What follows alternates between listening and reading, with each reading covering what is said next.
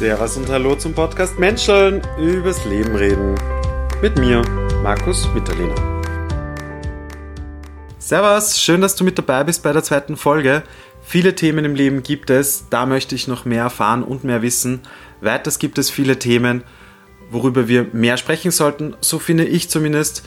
In dieser Folge geht es weiter mit der Thematik Freiwilligkeit und Gemeinnützigkeit. Und ich freue mich, dass ich heute die Anni von der Seebrücke Wien im Gespräch habe. Was macht die Seebrücke Wien? Die Seebrücke Wien solidarisiert sich mit geflohenen Menschen und blickt vor allem auch auf das Mittelmeer, wo Menschen auf der Flucht sterben und ertrinken. Ja, krasses Thema. Wie bin ich dazu gekommen? Vor allem habe ich mich mehr damit beschäftigt, äh, während meiner Bachelorarbeit, wo ich über geflohene Menschen geschrieben habe. Und es ist schon heftig, wenn man sich mehr damit beschäftigt, über die Fluchtursachen und die Fluchterfahrungen. Und darum finde ich es einfach super wichtig, darüber zu sprechen. Vor allem hören wir ja auch oft politisch davon in der Zeitung. Und ja, selbst für mich, ich habe mich schon damit beschäftigt ein bisschen, habe ich jetzt wieder viel Neues erfahren von der Anni. Ähm, ja, hört selber rein. Es wird darum gehen, was die Seebrücke macht, was ein sicherer Hafen in Österreich sein kann, beziehungsweise was es bedeutet.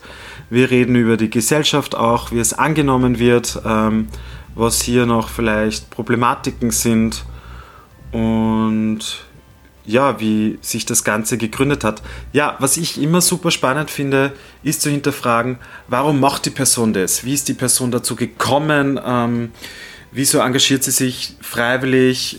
Verdient ja da auch kein Geld, kostet vielleicht oft viele Nerven. Diese Themen finde ich super spannend und der Mensch soll da auf alle Fälle auch im Vordergrund stehen. Ja, das erfahren wir alles im Gespräch. Ich finde es super spannend. Danke Anni nochmal, danke Seebrücke Wien und jetzt wünsche ich dir viel Spaß beim Interview.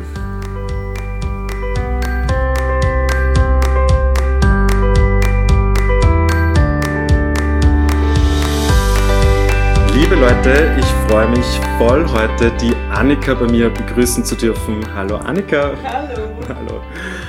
Ähm, vorweg, ich habe mit der Seebrücke Wien ja schon ein Training machen dürfen, wo ich sehr dankbar dafür bin. Und wenn ich dich da so sitzen sehe, fällt mir da so eine Frage ein, gleich am Anfang. Ähm, bei der Seebrücke haben wir das Spiel gespielt ähm, Speed Dating. und ich habe euch gefragt, äh, wenn ein Alien auf die Welt kommen würde und ihr müsstet ihm ihr erklären, wie der Mensch so drauf ist. Kannst du dich erinnern? Ja. Was hast du damals gesagt? Oh, Kannst du noch erinnern? Nee, nicht wirklich. Ich muss mal kurz überlegen. Ähm, ich, mir fällt da gerade zur Zeit immer so ein Lied von äh, Mackes ein, der irgendwie singt, ähm, das Beste und das Schlimmste ist der Mensch.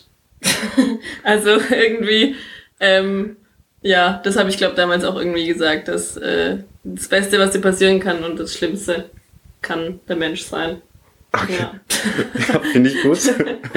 Spannend. Ja. Ah, herrlich. Okay. Ähm, warum ich ja diesen Podcast mache, war ja unter anderem deswegen, weil ich so im Winter das Gefühl gehabt habe, ähm, es bricht irgendwie alles zusammen. Erstens war Winter, zweitens waren super viele schlechte Nachrichten und ich habe mir nur gedacht, oh mein Gott, was, was mache ich da? Was ist meine Position mhm. auf dieser Welt, im ganzen Weltschmerzgefühl gefühlt? Ich. ja, genau, ich wollte dich fragen, kennst du das ja, und wie sehr. gehst du damit um? Ähm, ja, Weltschmerz finde ich den schlimmsten. Ja, ich, also gerade das Seebrücke-Ding ist schon was, was für mich, äh, was mir da hilft, wo ich dann immer wieder überlege, was kann ich machen, dass es irgendwie ein Stückchen anders wird, dass ich auch mehr Lust habe, in der Welt zu leben. Und dann habe ich mir eigentlich mein Studium, Arbeit und diese politische Arbeit dahin ausgerichtet. Also so Stück für Stück mir Sachen gesucht, ähm, wo ich das Gefühl habe, da irgendwas tun zu können. Mhm. Ja. ja. spannend. Genau deswegen habe ich dich eher eingeladen, weil ich, weil ich habe es mir eh damals auch gedacht, ja, was mich auch fertig gemacht hat, war eben auch die Nachrichten zu sehen, hey, Mittelmeer ähm, gehen Leute einfach unter und sterben Leute, pff, was geht da ab? Darum bin ich sehr dankbar eben, dass du da bist und möchtest du vielleicht ähm, den Leuten, mir und allen anderen mal erklären, was die Seebrücke Wien so macht oder was das ist? Also wir bauen, wir bauen Brücken übers Mittelmeer. ähm, ja, mal kurz, die Seebrücke an, insgesamt gibt es seit Sommer 2018 und ist entstanden, weil das Schiff Lifeline, es war ein ähm, privates Rettungsschiff auf dem Mittelmeer, ist festgesetzt worden von staatlichen, von der EU-Polizei oder so, also durfte nicht mehr ausfahren. Und dann hat sich eben in der Zivilgesellschaft in Deutschland hat es angefangen, äh, Menschen zusammengetan, die das publik machen wollten. Und es gab riesen Demonstrationen mit Tausenden von Menschen in ganz vielen deutschen Städten. Und da haben wir uns im Sommer 2018 auch überlegt, ey, unglaublich wichtiges Thema, es ist eigentlich unmöglich, dass ähm, Menschen, die Leute aus Seenot retten, ähm, kriminalisiert werden und eingesperrt werden. Und dann haben wir im Sommer 2018 auch eine Demo gemacht. Und darum geht's eigentlich. Die Seebrücke insgesamt solidarisiert sich mit Menschen auf der Flucht. Und speziell hat's angefangen mit Menschen, die halt übers Mittelmeer kommen und einfach nicht gerettet werden, weil die EU-Politik wegschaut, ähm, es keine staatlichen Schiffe mehr gibt, sogar Menschen, die das privat machen, kriminalisiert werden. Ähm, ja, Zusammenarbeit mit der libyschen Küstenwache passiert, die wirklich unmenschlich ist und Menschen wieder zurück nach Libyen holt. Also diese ganze, ähm, die ganze Situation auf dem Mittelmeer ist zum einen Thema der Seebrücke, aber auch ähm, auf anderen Fluchtrouten nach Europa. Also das ist so der thematische ähm, das thematische Feld, mit dem sich die Seebrücke auseinandersetzt. Und was wir tun, zum einen ist informieren über die Lage auf dem Mittelmeer und auf den anderen Fluchtrouten nach Europa. Und zum anderen ähm, betreiben wir Lobbyarbeit mit äh, den Städten. Also in Deutschland gibt es schon über 100 solidarische Städte, die sich bereit erklärt haben, ähm, solidarisch mit flüchtet, also auf jeden Fall zu sagen, okay, sie sind solidarisch mit Menschen auf der Flucht. Und äh, viele haben sogar gesagt, sie würden Menschen, die aus Seenot gerettet sind, aufnehmen. Ähm, da geht es einfach drum, Städte wieder mehr auch zu befähigen, zu sagen, ey, ihr als Stadtregierung könnt auch gegen, äh, gegen die Richtung des Bundes und des, ähm, der Nation sein. In Österreich gibt es jetzt auch schon ein paar Seebrücken in Wien, in Vöcklerbruck, in Graz und in Innsbruck gibt es schon Seebrücke-Gruppen, die auch versuchen, mit der Stadt zu reden. Und wir sind sicher bald dran, einen ersten sicheren Hafen, also als solidarische Stadt in Österreich auch zu haben. Das ist mal unser Plan. Jetzt mal schnell runtergerattert. ähm, okay, so viele Fragen irgendwie. Ähm, was heißt es dann, wenn man einen sicheren Hafen in Wien hat? Ich weiß, Wien hat die Donau. Ähm, was bedeutet denn das, wenn man sagt, ich, die Stadt Wien oder der Staat Österreich hat jetzt einen sicheren Hafen? Was kann man sich darunter vorstellen? Also das mit dem Hafen ist natürlich schön, weil es an der Donau ist, aber an sich ist ein symbolischer Hafen. Es soll einfach heißen, es ist eine Stadt, die Menschen auf der Flucht willkommen heißt, sich um die kümmert ähm, und eben nicht sagt, ey, Menschen mit Migrationshintergrund oder Flüchtende sind irgendwie was Gefährliches und wir haben alle Angst davor, sondern sieht, okay, Flucht ist einfach gerade eine Tatsache. Äh, es gibt so viele Fluchtgründe und Migration ist schon seit tausenden von Jahren irgendwie ganz normal auf dieser Erde. Ähm, und ein sicherer Hafen heißt, okay, wir heißen diese Menschen willkommen und wir arbeiten einfach mal nicht aktiv gegen diese Menschen und lassen sie ertrinken. Also sicherer Hafen verstehe ich auch irgendwie so dann, dass es auch in der Hierarchie oben angekommen ist, sprich bei der Politik oder im Staat Österreich, dass das offiziell gemacht wird. Genau, also ähm, wir versuchen da eben gerade mit der Stadtregierung auch zu sprechen. Wir haben schon verschiedene Gemeinderäte, E-Mails geschrieben ähm, und sind auch mit verschiedenen Politikerinnen schon im Gespräch. Und unser Ziel ist, dass im Gemeinderat ein, ein Antrag gestellt wird, wo der dann diskutiert wird im Gemeinderat und wo sich der Gemeinderat dann dazu beschließt, öffentlich zu sagen, wir, die Stadt Wien, ist ähm, ein sicherer Hafen. Es gibt verschiedene Stadien eines sicheren Hafens. Also wir haben so verschiedene Punkte, die man erfüllen kann. Der einfachste Punkt ist, sich einfach solidarisch mit der Seebrücke zu erklären. Das heißt, zu sagen, okay, wir sind an sich bereit, ähm, oder wir, wir ähm, sehen, es gibt Menschen auf der Flucht, die irgendwie aufgenommen werden müssen. Die unter oberste, die oberste Stufe eines äh, sicheren Hafens wäre halt wirklich Menschen aufzunehmen. Da ist oft das, da ist jetzt gerade in Österreich noch das Problem, dass von der Stadtregierung immer kommt, so ja, wir können da nichts machen, es ist nicht Stadtsache, sondern da muss der Bund auf uns zukommen und wenn der Bund auf uns zukommen würde, dann würden wir sicher Menschen aufnehmen. Das Problem ist nur, dass gerade in Österreich natürlich... Wer könnte denn der Bund sein? Entschuldigung. Also das wer, ist halt die Nationalregierung. Schon, aber wer schreibt da? Ist das dann der... da schreibt dann der Herr Innenminister Nehammer eine E-Mail an Wien und das wird er halt nie in seinem ganzen Leben machen. Das ist leider so. Deswegen müssen, sind wir gerade dran, den, die Städte bisschen, oder wie bei Wien jetzt gerade zu sagen, ey, ihr könnt trotzdem einfach mal eine Meinung in die Öffentlichkeit abgeben, dass es nicht okay ist, wie gerade mit Menschen auf der Flucht umgegangen wird. Also ich, ich denke, die erste Stufe ist einfach mehr öffentlich darüber sprechen, dass die jetzige Außenpolitik des Nationalrats Österreich unmenschlich und ähm, kein unmenschlich ist und keinerlei irgendwie dem den EU-Menschenrechten entspricht. Wo sie, sie sind auch mit in der EU, also hätten sie da auch ich finde das ja so krass, ähm, was mich fasziniert ist, es wäre ja eigentlich niedergeschrieben, dass das ja eigentlich nicht okay ist. Ja. Ähm, habt ihr oder hast du da irgendwie intern oder so Erfahrung geschaffen, was da die große Problematik dahinter ist? Wie meinst du Problematik? Naja, wenn es eh schon niedergeschrieben ist und irgendwie wir wissen, hey, Menschen sollte man ähm, helfen oder warum sie auch flüchten. Das, es gibt ja anerkannte ähm, Flüchtlinge und so weiter. Und da ist ja alles niedergeschrieben. Warum macht man es nicht? Also die ähm, Argumentation eines Herr Kurzes ist immer noch, ja, wenn wir die Leute retten auf, den, auf dem Mittelmeer, dann, ist, dann entsteht der sogenannte Pull-Faktor und dann kommen ja noch mehr. Es ist wissenschaftlich erwiesen, dass es diesen Pull-Faktor nicht gibt. Ähm, er ist trotzdem immer noch seine Argumentation.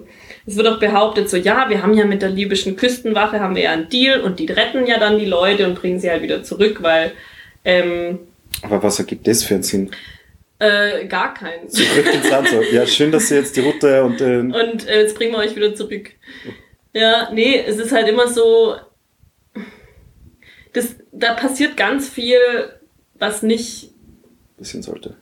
Was nicht passieren sollte und was auch nicht ähm, berichtet wird. Also ich, ich weiß davon, weil ich auf gewissen Verteilern von diesen verschiedenen Seenotrettungsorganisationen bin. Es gibt sehr viele Medien, die das berichten, aber so diese, diese Mainstream-Medien oder auch, keine Ahnung, Standard-Falter-Ding, das ist nicht die ganze Zeit im Diskurs und dadurch wird einfach viel weggeschaut. Das ist, ich finde es auch unverständlich, dass es nicht passiert. Was ich spannend finde, ist da, dass das halt sehr schlechte News sind. ja, ich meine, es ist ja wirklich so.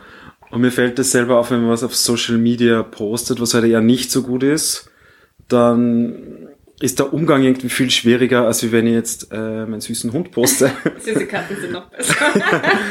was ich ja voll verstehe, aber ähm, keine Ahnung, was glaubst, braucht es von der Gesellschaft, dass da der Blick mehr oder dass das gesehen wird vielleicht. Mhm. Weil es ist ja, ich verstehe es ja schon, dass das was Schwieriges ist, dass man das versteht, man ist so in seinem eigenen Trouble im Leben. Ähm, es passiert, es passiert nicht vor einem, also man sieht es nicht. Mhm. Habt ihr da schon irgendwie eine Richtung, wie ihr da arbeitet, ähm, Öffentlichkeitsarbeit oder hast du dazu eine Meinung?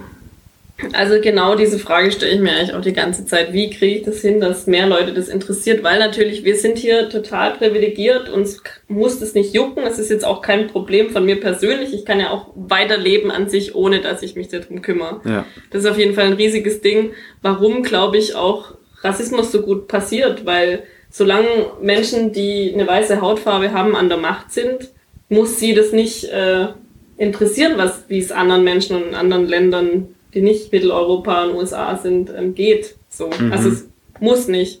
Es ist auch ein totales Privileg von mir, dass ich mir damit, ähm, dass ich so viel Zeit darauf aufwenden kann, mich so mit da, viel damit zu beschäftigen. Ähm, es, ich meine, ich mache das ja, ich mache das ja, weil ich, weil ich halt, weil ich halt nicht anders kann und weil ich auch die Zeit dazu habe und irgendwie die Zeit dazu hatte, mich damit auseinanderzusetzen. Ich meine, das gibt vielen, vielen Menschen in der Gesellschaft anders. Die müssen irgendwie 24-7 arbeiten und gucken halt einfach, dass sie überleben, auch in Österreich. Mhm. Und es ist klar, dass sie dann nicht ähm, noch äh, so freiwillige Arbeit machen. Ähm, was Aber es ist auch eine bewusste Entscheidung, glaube ich. Du ja, hast gerade genau, was du gesagt hast, war, dir, dir brennt es quasi so ein bisschen unter Nägeln und du willst das machen. Mhm. Ähm, bleiben wir vielleicht kurz bei dem, wieso ist es so? Ist, seit wann hat sich das so entwickelt? Oder es geht ja bei mir um Gemeinnützigkeit, Freiwilligenarbeit. Dort näher hinzublicken, ist das was in der Familie Tradition hat? Oder hast du es gelernt? Oder ist es einfach mal gekommen? Ich muss noch eins dazu sagen, weil ich habe deine letzte Frage gar nicht beantwortet. Kurz, wie man das vielleicht die Köpfe von Leuten kriegen kann. Also, ähm, Glaube ich, dass da persönliche Geschichten sehr wichtig sind. Jetzt zum Beispiel, jetzt am Samstag ist Weltflüchtlingstag und wir haben ähm, jetzt Stories von einzelnen Menschen in Wien oder in Österreich gesammelt per Sprachnachricht, äh, wo sie über ihre Flucht in einer Minute erzählen. Und ich glaube, so persönliche Bekanntschaften von Menschen, die das betroffen hat, dass man merkt, das sind einzelne Menschen, die furchtbare Schicksale mhm. haben und wo wir was dran ändern könnten, wenn wir andere Politik fahren würden, ähm, kann schon was bringen. Also das ist jetzt gerade mhm. so unsere Strategie auch. Mhm. Äh, Finde ich gut. Ja, wie, ja. Ich, wie ich dazu komme, also ich bin sehr christlich aufgewachsen. nee, also ja, ähm, vielleicht ist, ich weiß nicht, ob das ein Grundsatzgrund ist, aber meine, ähm, meine Mutter war zum Beispiel sehr in der Kirchengemeinde aktiv, in der Kirchenmusik. Und ähm, Du spielst ja auch 100 Instrumente. Ja, genau. Ich spiele 100, also 100 ganz genau. Ich habe mal nachgezählt. ja, das ist so ein Grundding. Sonst, und, und die hat zum Beispiel, war dann halt immer im Sozialladen, hat sie gearbeitet für Lau oder hat den, den Flötenkreis dort gemacht und hat eigentlich auch nicht viel dran verdient. Also einfach so Sachen für eine Gemeinnützigkeit halt in einem christlichen Hintergrund. Ich habe mich davon ziemlich schnell emanzipiert von diesem christlichen, wollte dann Studium, wollte dann Medizin studieren. Ich habe heute nochmal drüber nachgedacht, warum eigentlich. Und mich hat schon immer eigentlich interessiert, so psychische Krankheiten und wie damit umgegangen wird und ins, insgesamt wie mit Menschen umgegangen wird, die nicht so ins Schema F passen. Auch zum Beispiel Menschen, die kriminell geworden sind oder ja, eben psychische Krankheiten, Menschen, die obdachlos sind. Und da wollte ich eben Medizin studieren, um dann in dem ganzen psychiatrischen System was zu ändern weiß noch, weil mir immer klar war, dass die Menschen, die Medizin studiert haben, halt erstmal am Rang höchsten sind und ich dachte, okay, dann kann ich halt was ändern. Mein Ding war dann, dass ich nicht reinkam ins Medizinstudium, was glaube vielen Leuten in Deutschland so geht. Ähm, und dann bin ich, mein einziger Plan B war Erziehungswissenschaft und ich bin inzwischen so froh, dass ich dabei geblieben bin, wenn auch durch Zwang, weil da hat es dann so angefangen, so diese ganzen Gedanken. Wir haben im ersten Semester schon Adorno gelesen, wo es irgendwie drum geht, es gibt nichts Richtiges im Falschen. Und dann kam halt diese erste. Es gibt nichts Richtigen, Richtiges im, im Falschen. Falschen. Genau. Also solange du ein System hast, das irgendwie auf kapitalistischen Werten beruht, wo es ein Gegeneinander gibt, wo Solidarität zwar passieren kann, aber ich meine, wenn jeder Mensch davon betroffen ist, dass er arbeiten gehen muss, das hängt viel dran. Jetzt bin ich schon wieder bei Marx. Also sag mal mal, sag mal mal, ich habe mich viel mit äh, Systemkritik und Systemtheorie und Gesellschaftskritik und so im Stud im Bachelorstudium beschäftigt und bin dann immer wieder heimgekommen und hatte Gedanken wie, wie kann ich in einem System, das ich nicht mag, arbeiten? Ja. Also wie kann ich da drin leben, ohne kaputt zu gehen? Und dann wurde uns auch ganz viel klar gemacht, so, ey Leute, wenn ihr in der sozialen Arbeit arbeitet, weil das war so, das Studium war so Erziehungswissenschaft, soziale Arbeit. Wenn ihr da arbeitet, dann unterstützt ihr das System. Ihr müsst euch nicht einbilden, dass ihr irgendwie was Gutes macht. Macht ihr vielleicht irgendwo, aber ihr seid trotzdem noch in, ihr unterstützt mit eurer Arbeit das System, das diese Leute eigentlich kaputt macht. Und ihr kümmert euch dann um die Menschen und, und haltet somit auch das beherrscht. Reproduziert Genau, reproduziert es eigentlich. Und das war ein Problem, an das ich immer wieder mental gestoßen bin. Ja. Da kann man schon verrückt werden. Ja. Oh Gott, ja, da kann man ja, wirklich verrückt voll. werden. Hm, was ich oft höre, ist äh, Solidarität. Das äh, liest man auch oft. Äh, möchtest du mal kurz sagen, was das so bedeuten kann oder bedeutet? Solidarität? Ja. Ich finde, das liest man irgendwie so oft ja. und ich finde, es ist irgendwie nicht klar, dass das jeder also ich bin in eine HTL gegangen und da ist Solidarität, glaube ich, noch nie gefallen, das Wort. oh, das ist eine gute Frage. Wie übersetze ich Solidarität? Hast du schon eine Übersetzung für dich? Na, ich finde es nämlich auch voll schwierig. Ähm ich benutze es inzwischen nämlich ziemlich oft, weil es einfach so auf den Punkt trifft. Also wenn, weil ich meine, das Ding ist ja, ich jetzt in dieser Seebrücke-Geschichte zum Beispiel, aber also kämpfe ich ja für was, was mich jetzt nicht direkt betrifft, mhm. sondern ich sehe, ähm, ist, da ist eine Ungerechtigkeit da für bestimmte Menschen und ich arbeite dafür, dass da eine Öffentlichkeit dafür herrscht. Also ich tue etwas für andere Menschen, weil ich sehe, weil ich, ich sehe das ein Problem und ich solidarisiere mich damit. Also ich, ähm, mhm. ja, ich unterstütze diese Sache.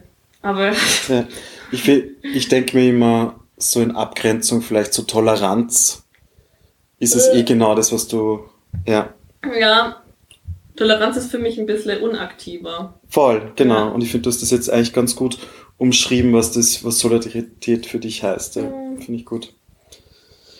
Jetzt hast du gesagt, ihr habt das 2018 gegründet. Äh, mhm. Wer ist wir und hat es die Seebrücke schon gegeben und was war da los? Hat sie da einfach hergegangen und sagt, hey, es gibt's noch nicht, wir sind die Seebrücke jetzt, Bumm. Was ist da passiert? Also die Seebrücke insgesamt hat sich auch im Sommer 2018 ähm, gegründet. Wie sich die gegründet hat, weiß ich ehrlich gesagt gar nicht. Das war, glaube ich, auch Eigeninitiative von einzelnen Menschen. In Wien war es so, da ging eine, weiß ich noch, da ging eine Rund-SMS rum zwischen Leuten, die halt in linken Kreisen aktiv sind. Und da gab es dann ein Treffen in einem, das gibt's schon gar nicht mehr, das war so ein afrikanisches Lokal an der Pilgrimgasse. Da saß man dann und haben geredet, so, ey, in Deutschland geht grad, geht's gerade mega ab mit der Seebrücke, lass doch in Wien auch mal was machen. Ähm, und dann haben sich verschiedene Menschen, die davor eigentlich nichts miteinander zu tun hatten, einfach mal eine Demo organisiert. Und nach der Demo war dann eh erstmal nicht so viel los, aber danach kamen dann halt die Menschen, die sich in dem in der Thematik weiter engagieren wollen, haben wir uns dann immer wieder getroffen. So einmal monatlich war das. Ja. Aber wir kannten uns, also ich war da, ich war in den Kreisen davor gar nicht drin. Also ich kannte davor meinen damaligen Freund, aber sonst eigentlich niemanden. Mhm. Und wie viele Leute seid ihr jetzt? Also aktiv würde ich sagen, also wirklich so, dass zu dem Plänen kommt zwischen 15 und 20.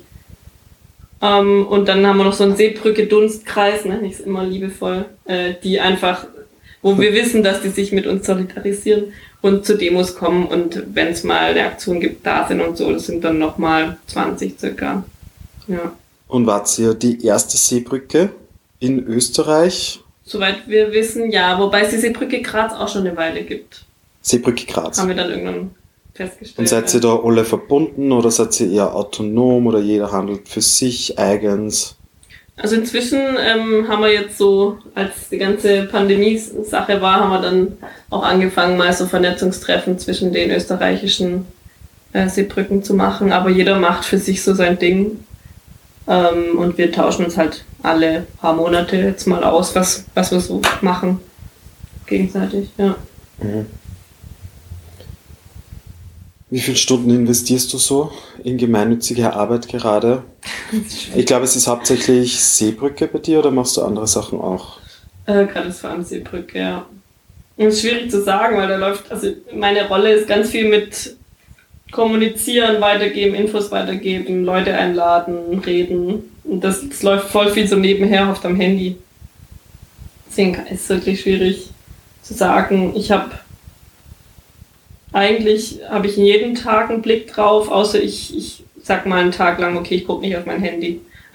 und ich habe jetzt letztens zehn Tage Seebrücke Urlaub genommen, so gut, mhm. wo ich immer mal gesagt habe, okay, ich mache jetzt nichts. Aber das ist ganz viel wirklich so tägliches Geschäft irgendwie. Ja, ich finde es nämlich schon irgendwie so spannend auch irgendwie zu fragen, wie viele Stunden man da investiert. Mhm weil man sich oft vielleicht das nicht vorstellen kann, wenn man jetzt vielleicht 40 Stunden arbeitet in unserer Gesellschaft, da vielleicht noch zu sagen, ich arbeite 10 Stunden pro Woche oder vielleicht mehr dafür. Ja. Hm. Es ist halt deswegen schwierig zu sagen, weil wir oft sehr schnell reagieren müssen auf Dinge, die passieren. Also gerade wenn halt irgendwie wieder eine dann ein Geflüchtetenheim auf, auf Lesbos brennt, dann ist halt klar, dass jetzt in zwei Tagen nichts anderes ist als Seebrücke. Also das ist natürlich auch eine Freiheit, die ich habe, aber in Stunden, oh, keine Ahnung, ja, so zehn Stunden die Woche hm. mehr. Ich, ich, ich, muss mir das vielleicht mal aufschreiben für die psychische Gesundheit. Ich weiß es nämlich wirklich. Nee, ich glaube, es wäre vielleicht gar nicht so schlecht, ja, ja. ja, zu wissen, was man da eigentlich macht. Wieso glaubst du, ist das Thema so brennend bei uns in Österreich, sage ich mal? Ähm, alles was mit geflohenen Menschen zu tun hat, steigt, ist irgendwie sehr, ja, entweder, ja, wir machen was dagegen, es ist furchtbar die Situation, oder, ja, die braucht man mehr oder weniger eh nicht hier, so wie es gerade im, gerade im Wahlkampf vor ein paar Jahren ja wirklich äh, Thema war. Warum es gerade so brennend ist, meinst du, grundsätzlich? Ähm, was war der Anfang der Frage? Ich glaube, ähm, warum so äh, gespalten ist das Thema in Österreich? Ach so.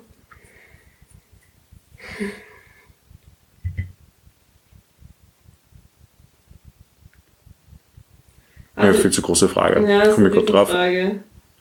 Weiß nicht. Ähm, ich glaube, dass seit 2015, seit halt viele Menschen fliehen mussten und ähm, auch gerade in Wien sehr willkommen geheißen wurden und dann erstmal eine Ausnahmesituation war, ähm, dass leider in ganz Europa die rechten Parteien das dann für sich genutzt haben, um immer, um den insgesamten Diskurs immer weiter nach rechts zu rücken. Und dass es immer normaler in Anführungszeichen geworden ist, einfach gegen Menschen mit Migrationshintergrund ähm, rassistisch zu, zu berichten in Medien, dass Gesetze erlassen wurden, die rassistisch sind, dass zum Beispiel ein Herr Kurz einfach diese Schließung der Balkanroute, ich meine, der hat das, der, das war klar, wenn der die schließt, dann kommen natürlich weniger Geflüchtete nach, äh, nach Österreich, aber und, und er wirbt auch immer noch damit, dass ja fast keine Menschen mehr kommen, aber dass das heißt, dass diese Menschen ja nicht aufhören zu fliehen, sondern dass sie halt an diesen Grenzposten sitzen und da vor sich hin sterben, das, mhm. das scheint irgendwie niemand mehr zu interessieren. Also alle sind so, oh Gott, das war so schlimm 2015. Ähm, ja, aber Annika, wir haben ja auch keine Jobs da und es ist, uns geht's ja nicht recht viel besser quasi. genau so. Ähm, ja. Das höre ich oft zumindest irgendwie und auch de facto Wirtschaftsflüchtlinge ist auch oft Thema, was de facto nicht gibt, dass man das mal offiziell auch wieder sagt. es gibt keine Wirtschaftspflicht. Das ist so ein bisschen was Selbstkreiertes. Ja.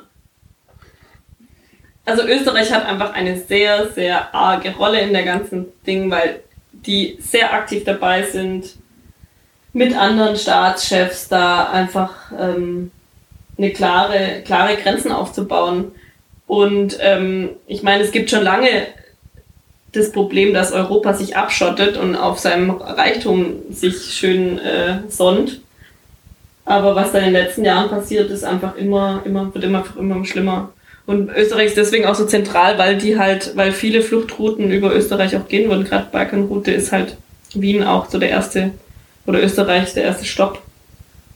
Und dadurch, dass klar ist, da kommt niemand mehr rein, ganz viel, gerade in Wien werden, sind in den letzten Jahren oder in den letzten ein, zwei Jahren ganz viele Geflüchtetenheime geschlossen worden, weil einfach keine Menschen mehr kommen. Mhm. So. Ja, voll. Und ja. das, wo so viele Menschen auf der Flucht einfach ähm, sterben. Und ich meine, wenn man jetzt bei den Arbeitsplätzen bleiben will, dadurch haben ganz viele Sozialbe Sozialarbeiter ihre Jobs verloren, weil die, weil die Heime geschlossen wurden. Mhm. Ich, noch eine Sache kurz, weil das nämlich ja, eine grundlegende Sache, das habe ich auch vorhin schon gesagt. Migrationsströme sind seit Jahrtausenden ganz normal auf dieser Erde. Und ähm, dass das als Problem angesehen wird, ist meiner Meinung nach das größte Problem. Dass Migration einfach nicht als, es ist einfach Faktum, dass Menschen fliehen müssen wegen verschiedensten Gründen. Nehmen wir mal beiseite, dass Österreich auch ein Grund dafür ist, warum äh, im Nahost irgendwie Kriege passieren, ist ja nicht ganz unbeteiligt. Ähm, aber einfach Migration mal als Faktum und als Chance zu sehen und nicht als Problem, das wäre super wichtig, mhm. dass wir weiterleben können, weil sonst. Ja. Es ist halt irgendwie so faszinierend, weil was ein Mensch selbst nicht erlebt, ähm, ja, geht mhm. bei einem komplett vorbei. irgendwie. Das ist leider oft so, ja. ja. Okay, ähm, ich finde es immer spannend, dass also was ich schon in meinen Gesprächen irgendwie gelernt habe, dass sie so Organisationen oder gemeinnützige Arbeit oft ähm, herausgründet, weil irgendwas in der Gesellschaft, Gesellschaft fehlt oder man was besser machen möchte. In dem Fall habt ihr das, was du ja schon fast bei der Gründung mit dabei bei Seebrücke Wien. Was sind so wirklich die schwierigen Steine, die was euch da in den Weg gelegt werden oder was würdest du sagen, da habe ich viel lernen können, auch. Oder hm. Ähm, also, ich glaube, unser Ziel ist sehr hoch. also, wenn wir so vor uns hin machen und so kleine Demos und so Aktionen, das kann man schon mal tun. Aber wenn wir, wenn wir als Ziel haben, Wien zum sicheren Hafen zu machen, sind unsere persönlichen Steine im Weg, dass wir noch nie mit Politikerinnen gesprochen haben, nicht wissen, wie sowas eigentlich mhm. funktioniert, also uns da so viel selber beibringen müssen. Zum einen das, ähm, um da irgendwie eine Öffentlichkeit zu erlangen. Dann sind es die ganzen Sachen auch einfach Organi ähm, Veranstaltungen zu organisieren. Das machen wir auch einfach. Wenn ich das noch nie gemacht habe, dann bringe ich mir das jetzt halt mal bei. Also es sind lauter so Sachen, die, die ich nicht gelernt habe. Und dann auch eine Gruppe zu gründen. Also wir haben voll viele Arbeitsabläufe, die halt einfach passieren müssen und ähm, wie wir mit dir am Strukturtag zum Beispiel mal mhm. irgendwie eruiert haben, wie wir das noch besser machen können. Das ist, als hätte man eine Firma gegründet, die halt ähm, ja auch arbeitet. Mhm. Das sind ganz viele Sachen, wo ich jetzt persönlich sehr viel gelernt habe. Jetzt Steine in den Weg ist ähm, vor allem bei den aktivistischen Sachen, ähm, dass gerade vor ein paar Jahren in Österreich ein Gesetz erlassen wurde, dass noch mehr Polizeiwillkür zum Beispiel auf Demos ähm, möglich ist, dass sie noch weniger begründen müssen, warum Menschen festgenommen werden. Hä? Wie schaut das Gesetz aus? Ach, das das Ding. Liebe Leute, das ist eine Demo, das ist Hackel, passt auf Sicherheit auf, egal wie. Und dann sieht man eh, was passiert. Ja, genau. Und zum Beispiel auch, als ich nach Wien gezogen bin, ist gerade erlassen worden, dass Menschen, die eine Demo anmelden, komplett dann, also die Person, die es anmeldet, ist komplett verantwortlich, wenn irgendwelche Schäden passieren oder wenn irgendwas passiert, ist diese Person für alles verantwortlich. Das ist so krass. Ja, und ich meine, das, da fragt man sich halt schon zweimal so, wer sich jetzt dafür die, die Personalien hergibt, die Demo anzumelden. So. Mhm. Ja, diesen Drive, den was du vorher so erzählt hast, Ziele hochsetzen, das habe ich wirklich auch ähm, am Strukturtag eben äh, gesehen war auch sehr beeindruckend, also ist sehr beeindruckend. Was sind denn so vielleicht ähm, positive News? Was hat sie so getan seit die zwei Jahre, wo du selber sagst bei dir, hey, das war cool und das war schön, dass das jetzt mal so stattfindet oder ist? Weil ihr macht es sehr, sehr viel. Also ihr werdet wirklich einen Einblick bekommen. Das ist ja wie, ja, wie eine Firma mit zehn Abteilungen.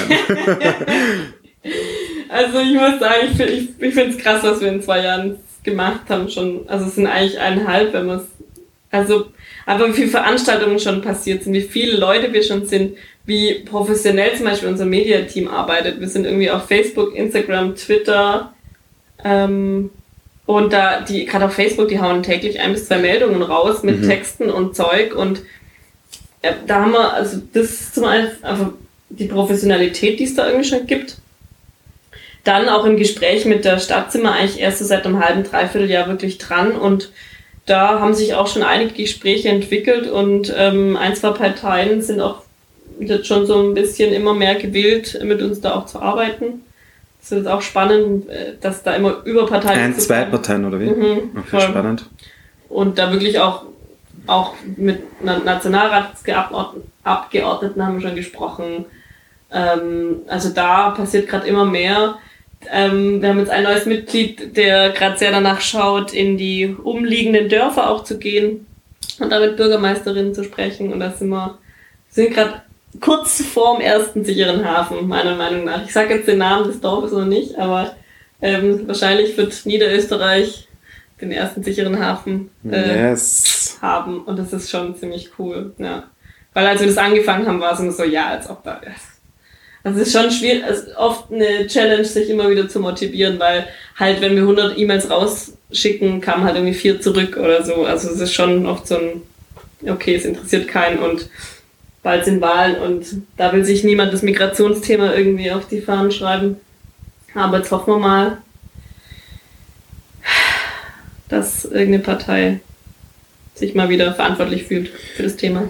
Wie sind denn generell die Reaktionen? Also wie ähm, vielleicht politisch, aber auch gesellschaftlich, ähm, bekommt ihr Hassmails, bekommt ihr eher so, hey, cool, was ihr macht. Ähm. Es passiert beides. Also gerade ähm, online sind viele die uns unterstützen und uns richtig cool finden. Wir mussten aber auch schon, ähm, also eine Person bei uns wurde zum Beispiel auf Facebook hat schon eine Hassnachricht bekommen, ähm, was sie, also ich will jetzt nicht die Wortlaute wiederholen, weil es war wirklich Ja, unterste, äh, unterste, unterste Schublade. Aber das passiert schon und äh, als es zum ersten Mal passiert ist, haben wir auch gemerkt, okay, wir müssen vorsichtiger sein, was unsere Identität angeht, ähm, was auch ja so die me- mediale Darstellung angeht und so. Und das ist dann schon komisch, kurz zu sehen, ich mache was, was wo Menschen sich so drüber aufregen können, dass sie dich einfach persönlich angreifen, wo sie mich nicht mal kennen. Ich bin froh, dass mir das noch nicht passiert ist. Ja, ich bin da noch sehr unbescholten. Ähm, sonst, Demos gibt's, äh, wenn man auf der Demo läuft, gibt's auch beides. Entweder Leute, die es super geil finden oder Leute, die dich dann anquatschen, so, ja, hast du schon mal einen Flüchtling aufgenommen? So. Wohnt bei dir jemand in der Wohnung? So, ey, darum geht's gar nicht. Aber ja, so Meldungen kommen schon auch.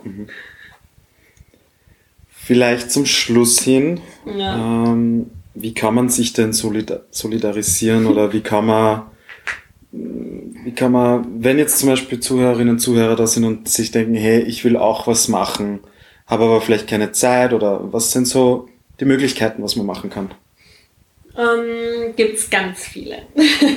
also zum einen ist unser eine, ein Punkt von uns ist ja einfach eine Öffentlichkeit ähm, erzeugen. Das heißt, auch wenn ihr jetzt nur Social Media uns liked oder Sachen teilt oder mit euren Freundinnen drüber redet oder mit eurer Familie, das bringt auch schon ganz schön viel. Einfach das Thema immer mehr. Ich weiß, es ist ein schwieriges Thema, aber immer wieder kann man das vielleicht ja einstreuen oder ja. Ähm, zum einen das, ist einfach im Schirm zu haben. Dann ähm, ist es, also wenn man zum Beispiel sagt, okay, ich will was spenden, das bringt auf jeden Fall sehr viel. Ähm, einfach diesen Seenotrettungsorganisationen wie Sea-Watch, CI, ähm, Mare Liberum oder den, ähm, den Organisationen, die auf Lesbos ähm, sind, was zu spenden, weil die sind alle nur spendenfinanziert, die ähm, können sonst nicht weiterarbeiten. Gibt es auch nicht SOS Balkanroute, das ist in Österreich, hat sich gegründet halt, weil die Balkanroute auch ganz viele Flüchtlingslager, also da einfach Geld spenden, ähm, bringen auch immer sehr viel. Dann, wenn ihr irgendwo wohnt, was nicht in Wien ist, könnt ihr aber eine Seebrücke gründen. Das ist ganz einfach. Da gibt's eine, See, gibt's eine Seebrücke-Seite, die heißt seebrücke.org. Gibt's alle Materialien. Ihr könnt einfach sagen, so, wir sind jetzt die Seebrücke und hinter Tupfingen. Und dann macht ihr einfach selber eine. Da gibt's keinerlei Auflagen. Ihr könnt aber einfach tun lassen, was ihr wollt, solange es irgendwie die richtigen Inhalte hat. ähm, oder ihr steigt dann in die Seebrücke Wien ein. Also ja, gibt's ganz viele Möglichkeiten. Hm. Gibt es irgendwas von deiner Seite noch, wo du sagst, das will ich loswerden oder das möchte ich noch sagen? In Bezug auf Seebrücke, in Bezug auf sich selbst vielleicht äh, einzu einzusetzen? Hm. Nee.